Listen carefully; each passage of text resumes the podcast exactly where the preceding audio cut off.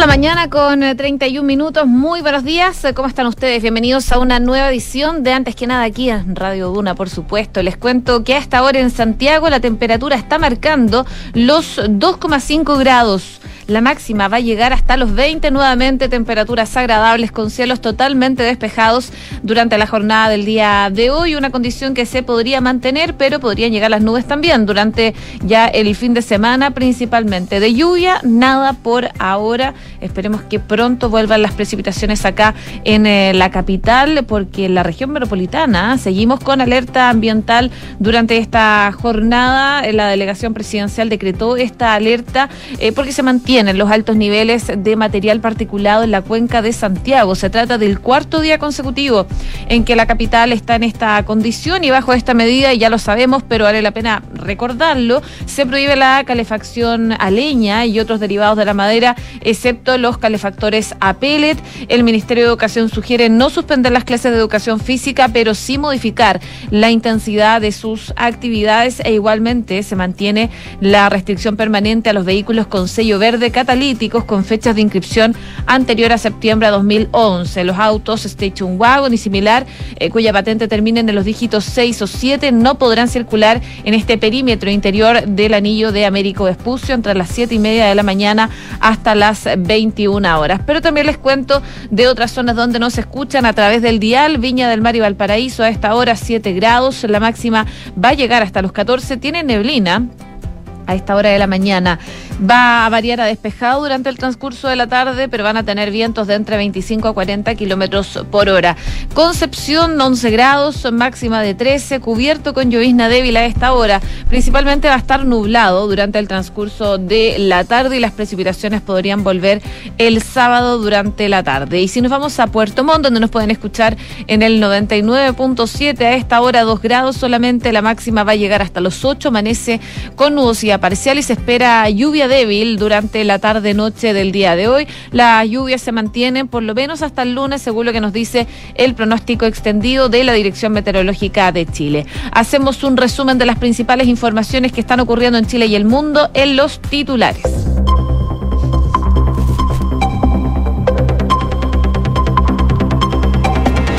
Gobierno sufrió una severa derrota en la Cámara de Diputados tras el rechazo al veto del presidente que buscaba corregir el proyecto de infraestructura crítica.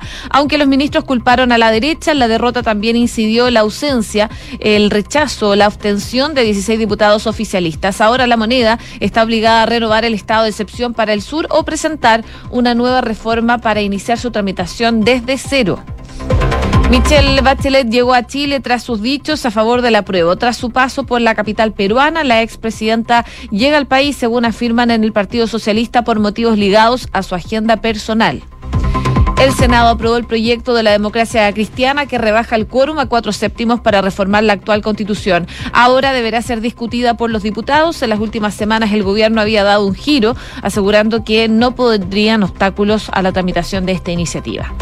El ministro de Educación, Marco Antonio Ávila, aseguró que eh, no se van a sentar a dialogar con quienes queman una micro. Además, el secretario de Estado comentó que una de las razones por las que no se aplicó nuevamente las clases remotas fue debido al gran número de licencias médicas emitidas por parte de los profesores y docentes.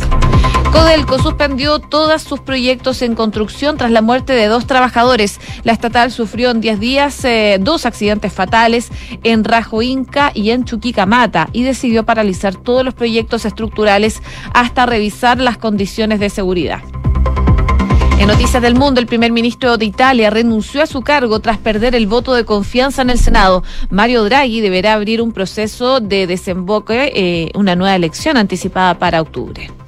Rusia reanudó el suministro de gas a Europa a través de Nord Stream, pero solo en un 30% de su capacidad. La Agenda Federal de Redes Alemanas confirmó que desde las primeras horas de la mañana comenzó a fluir el recurso en cantidades inferiores con la máxima de conducción.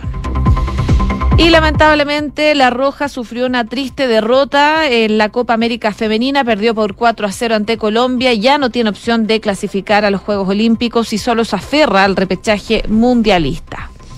6 de la mañana con 35 minutos. Comenzamos la mañana informados en Antes que nada con Josefina Stavrakopoulos Partimos con noticias que eh, comenzaron a verse el día de ayer y que tiene que ver con Michelle Bachelet, que estuvo en Perú, en Lima principalmente, eh, en el marco de su cargo de Naciones Unidas que tiene para los derechos humanos, un cargo que termina el próximo 31 de agosto. Y en esta visita, eh, Michelle Bachelet fue consultada sobre su postura de cara al plebiscito en nuestro país que se va a realizar el próximo 4 de septiembre. Al consultarle, esto fue lo que dijo la ex mandataria. Eh, no, y yo tengo una visión muy clara de lo que debiera ser la decisión del 4 de septiembre. Yo lo he dicho antes, yo estoy por el apruebo de la reforma de la Constitución. Eh, lo he dicho también en una manera simbólica, que me recuerda una canción de Pablo Milanés que dice no es perfecta, más se acerca a lo que más a lo que yo siempre soñé. Entonces, yo sí estoy por el apruebo. Bueno, eh, palabras de la ex presidenta reafirmando ante la prensa peruana su voto por la opción apruebo en este referéndum del próximo 4 de septiembre, instancia en que se va a decidir si se implementa o no la propuesta de nueva constitución emitida por la Convención Constitucional. Eh, previamente, la ex jefa de Estado había descartado que pudiera participar en una ceremonia de cierre de la convención que fue el pasado 4 de julio por motivos de agenda en consideración de que su periodo como alta comisionada para los derechos humanos terminará, como les comentaba anteriormente, a fines de agosto. Cabe destacar que Bachelet no está inscrita en su domicilio electoral habitual en Chile, en la comuna de La Reina, sino que en Ginebra, en Suiza. Por lo mismo, la militante socialista no va a poder votar en el país como esperaban varios partidarios del apruebo para el plebiscito de salida.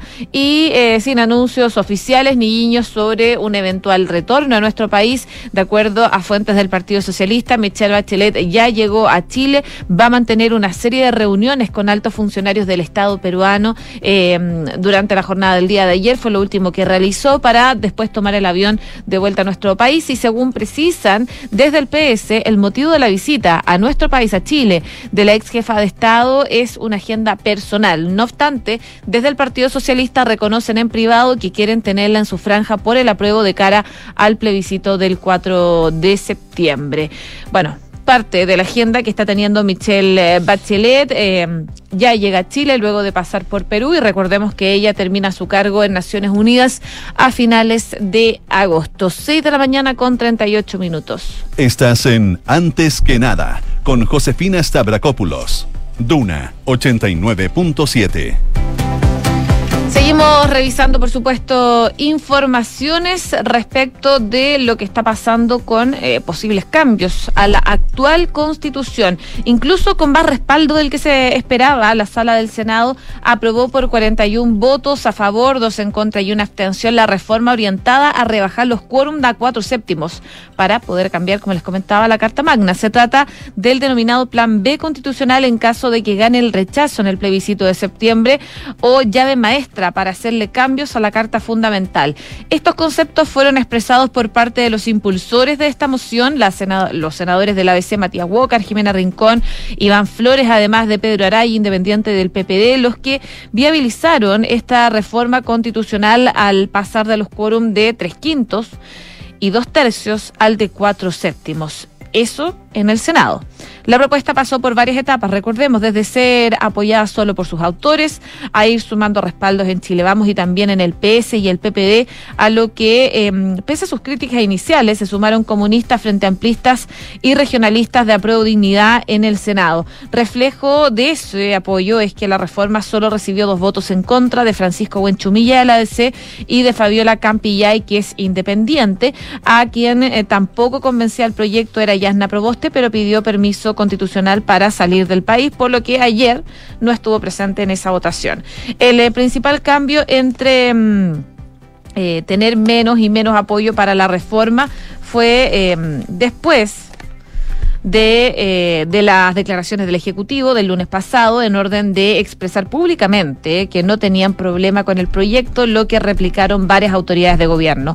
24 horas después, el senador eh, comunista Daniel Núñez comentó que el Ejecutivo lo había contactado para que apoyara la propuesta. Y fue en ese momento en que se selló la aprobación del texto al estar a favor a Pro Dignidad. El llamado a la moneda lo ratificó la senadora regionalista Alejandra Sepúlveda al comentar que han vivido muchos años en la incertidumbre y la complicación por el alto quórum de los dos tercios. Ante, además del llamado del presidente de la República, lo que nos ha pedido el gobierno de poder apoyar esta moción de rebajar a cuatro séptimos como federación, dice lo apoyamos. En el debate de ayer, la senadora socialista Isabel Allende planteó que efectivamente al presidente, a quien durante mucho tiempo, sobre todo los colegas de la bancada del frente, estaban permanentemente diciéndole que tenía que pronunciarse. Bueno, el presidente Boric habló y creo que lo hemos escuchado, decía la senadora Allende.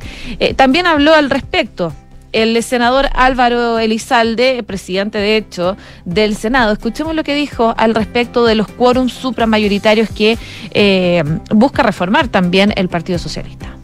Que las leyes, hay leyes, no todas, algunas, las leyes orgánicas constitucionales, pero son leyes, eh, se modifican por quórum de cuatro séptimos, o sea, un quórum supramayoritario. Y el contenido de esta ley fue impuesta por la fuerza en dictadura y no han podido ser modificadas en décadas. Y, eh, y lo lógico es que una ley se modifique por la mitad más uno de los presentes en sala de ambas cámaras y excepcionalmente por la mitad más uno de los parlamentarios en ejercicio de cada cámara, pero no cuatro séptimos. Y por tanto tenemos un supramayoritario. Espero que se apruebe, espero que se apruebe, espero que los sectores que dicen que hoy que están por, eh, por promover cambios, espero que los sectores que se han opuesto a esta reforma en el pasado, voten favorablemente una eh, reforma que a mí me parece que es democratizadora, que es fundamental eh, porque, insisto, los quórum supramayoritarios para las leyes no tienen justificación.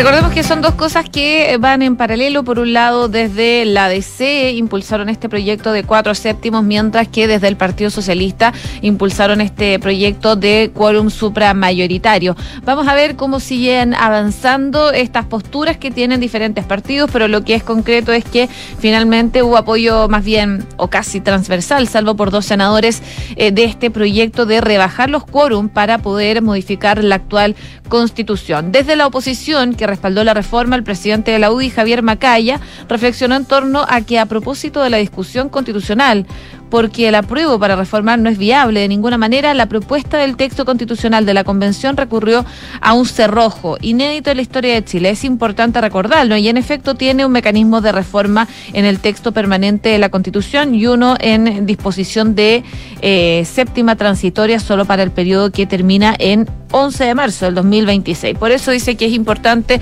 que haya avanzado este proyecto, eh, porque si se rechaza se va a poder modificar la actual constitución.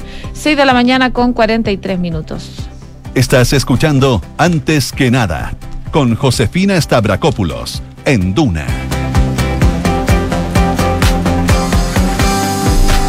Y otro tema que ha marcado, por supuesto, la pauta noticiosa tiene que ver con el proyecto de infraestructura crítica. Eh, lo que dijeron desde eh, el gobierno, específicamente el ministro Giorgio Jackson, es que lamentablemente seguimos sin comprender bien las razones de fondo al comentar sin atisbos de autocrítica eh, el duro revés que sufrió este miércoles el gobierno en el Congreso. En los instantes previos, la Cámara de Diputados había rechazado por 61 votos a favor, 69 en contra y 17 abstenciones el veto del presidente Gabriel Boric, que buscaba mm, corregir la reforma para proteger infraestructura crítica. El resultado, además de estar lejos de los 93 votos necesarios, declaraba la muerte del proyecto y dejaba al gobierno sin margen de maniobra, salvo que eh, lo que quiera es reingresar una nueva reforma pero ahí va a tener que partir desde cero. Si bien la iniciativa de autoría de los senadores independientes CRN, Kenneth Puck y Carmen Gloria Aravena era resistida por algunos sectores oficialistas, la moneda decidió hacer la propia, ya que entregaba nuevas herramientas al mandatario para disponer de fuerzas militares frente a la escalada de violencia en la Araucanía, el Biobío y ahora también en las regiones de eh, los ríos. Eh, esta nueva potestad le ahorraba, de hecho, al Ejecutivo las dificultades de tener que solicitar cada 15 días un nuevo estado de excepción para el sur en vista de las advertencias de algunos legisladores del Partido Comunista de que no volverían a apoyar esta medida. Y a diferencia la reforma de infraestructura crítica le permitía al presidente renovar el despliegue militar cada 60 días ante el Congreso, que es un plazo bastante más largo. Sin embargo, tras esta derrota, el Ejecutivo estaría obligado a solicitar una nueva prórroga al estado de excepción en la Araucanía y el Biobío y forzar una sesión especial de la Cámara y del Senado en medio de una semana distrital y regional que no contemplaba inicialmente trabajo legislativo. Esta decisión se adopta eh, principalmente durante esta jornada y lo van a decidir finalmente en la reunión de coordinación que se realizan los jueves, hoy día, eh, entre el Ministerio del Interior y Defensa. Al analizar el resultado, los ministros culparon a la derecha, aunque efectivamente los votos en contra de la UDI, RN, Evópoli y los republicanos fueron decisivos.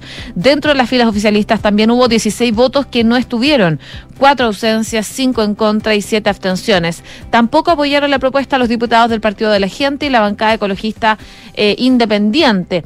Según lo que dijo la ministra Isquia Siches, que fue consultada al respecto, este es un problema de, no es un, es un problema de contenido, sino que ha quedado en evidencia acá que es un punto político de la derecha, que en este caso no daña al gobierno, sino que finalmente daña a las personas. Un parlamentario de la DC comentaba que si no fuera por la bancada falangista, cuyos ocho integrantes apoyaron el veto, la derrota habría sido más profunda. De hecho, dentro de los votos en contra estaba Emiliano Ullado del Partido Socialista, Erika Ñanco de Revolución Democrática, Lorena Pizarro del PC, María Cantelaria Acevedo del PC, también Yana Gasmuri Independiente.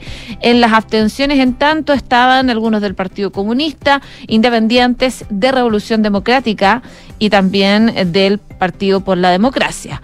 Hasta la mañana, antes de comenzar la ceremonia por la cuenta pública del Congreso, a la que de hecho asistió el presidente, los pronósticos del gobierno eran optimistas, ya que el martes el Senado, con votos oficialistas de la DC y la derecha, le había dado un respaldo contundente a este veto. Sin embargo, algunas señales de alerta se dieron a primera hora en la Comisión de Constitución, donde algunos legisladores opositores se obtuvieron tras escuchar a la ministra Isquia Siches. Luego, el cuadro cambió bruscamente a la hora del almuerzo, las conversaciones dentro de las bancadas de RN, la UDI y Evópoli comenzó a, a, pesar el argumento de que aprobar implicaría ahorrarle un problema político al gobierno en su relación con el Partido Comunista, ya que el plan del Ejecutivo era supuestamente reemplazar el estado de excepción por el uso de esta nueva herramienta con las Fuerzas Armadas. Tras el inicio de la sesión, los primeros discursos de diputados de derecha anunciaban su rechazo. El ministro Jackson inmediatamente abrió conversaciones con las bancadas de la derecha que le propusieron suspender la sesión para negociar, eh, pero bueno,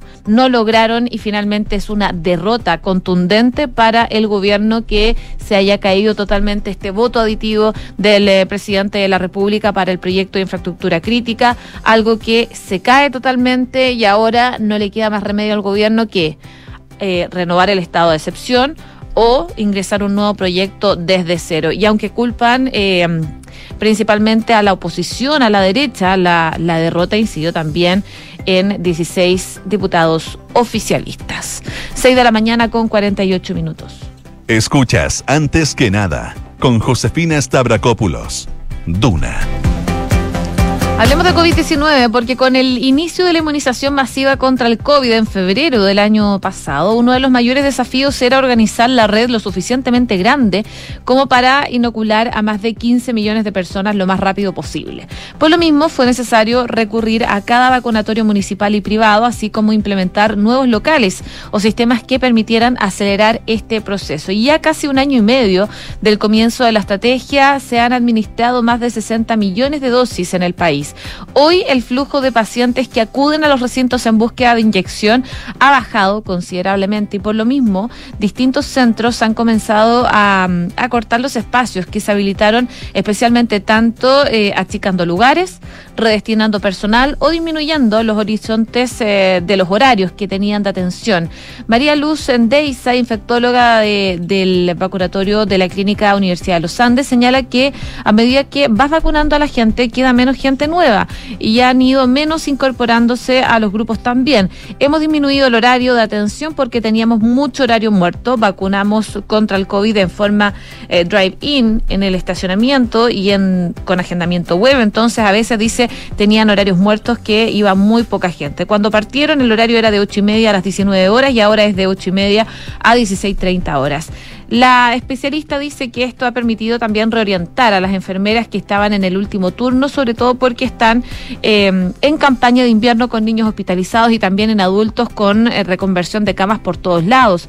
y, dice también que han redestinado a esas enfermeras que estaban esperando horas a, a que llegara una persona a vacunarse y están apoyando la urgencia con la hospitalización. El también infectólogo Ricardo Rabagliati, eh, subdirector médico de la red Salud UC Cristus, señala que la, desde el inicio de la vacunación contra el COVID han habilitado eh, amplios espacios en todos los lugares donde habitualmente tienen eh, los vacunatorios. Durante todo este periodo han recibido cantidades significativas de personas que han acudido a vacunarse de acuerdo con la campaña nacional. Sin embargo, asegura que las últimas semanas han visto una disminución progresiva de la demanda, por lo que han planificado estar disminuyendo esta capacidad de vacunación. Además, les cuento que en el caso de la atención primaria y los recintos municipales, si bien la mayoría continúa atendiendo, algunas comunas han reducido los puntos que habilitaron durante periodos de mayor demanda. Ñuñoa, por ejemplo, que contaba con dos vacunatorios contra el COVID, solo mantiene el polideportivo Juan, Montay, eh, Juan Moya, digo. Algo similar sucede en Providencia, llegó a contar con cinco vacunatorios y actualmente tiene dos. Las Condes ofrece un caso particular. Ayer anunció a los vecinos el cierre del vacunatorio que funcionaba en el Parque Juan Pablo II Ahí el municipio mantendrá el que abrió recientemente en Apoquindo 60-60 frente al que está el Mola Pumán, que es lo que era un eh, líder anteriormente. Y ahí se va a concentrar el proceso de vacunación, por lo menos en Las Condes, pero el, el Parque Juan Pablo II, este centro de vacunación que tenía la comuna de Las Condes, no va a seguir más. 6 de la mañana con 52 minutos. Estás escuchando Antes que nada con Josefina Stavrakopoulos en Duna. En noticias internacionales se va del escenario político con una sonrisa y evidentemente emocionado. El primer ministro de Italia, Mario Draghi, dimitió hoy después de perder la mayoría parlamentaria que lo sustentaba. Eh, según anunció él mismo en una comparecencia en la Cámara de Diputados, eh, anunció que él se iba.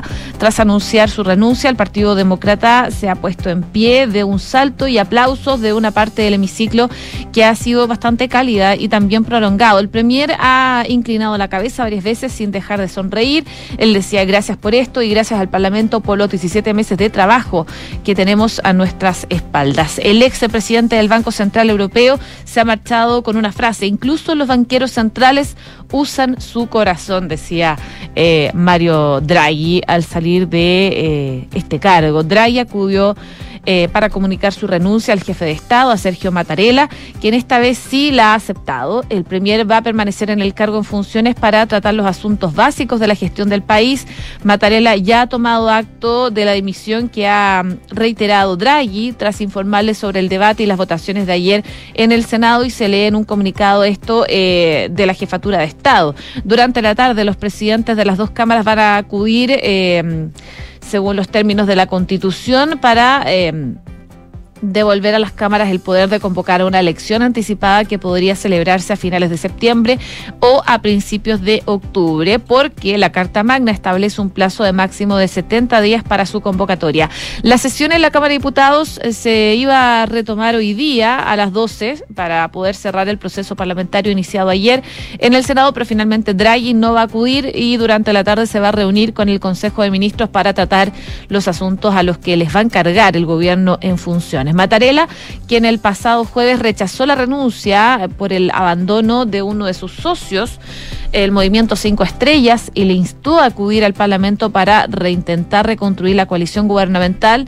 La decisión de Draghi llega después de que tres socios de su coalición de gobierno, la conservadora Forza Italia, eh, la ultraderechista Liga de Matteo Salvini y la populista Movimiento Cinco Estrellas, le retirasen su apoyo en una moción de confianza ayer en el Senado. Así que Mario Draghi dimite tras perder la mayoría para gobernar Italia. Ahora el presidente Sergio Mattarella aceptó su renuncia y se tienen que llamar a nuevas elecciones. Y también en noticias internacionales les cuento que Rusia reanudó el suministro de gas a Europa a través del Nord Stream, pero solo en un 30% de su capacidad. La Agencia Federal de Redes Alemanas confirmó que desde primeras horas de la mañana comenzó a fluir el recurso en cantidades inferiores a la máxima de conducción. Los datos del suministro indican que comenzó a fluir gas desde las 6 de la mañana hora local. El responsable de la agencia alemana que les comentaba dice que la cantidad prevista de suministro es vinculante para las próximas dos horas. Los cambios durante el día serían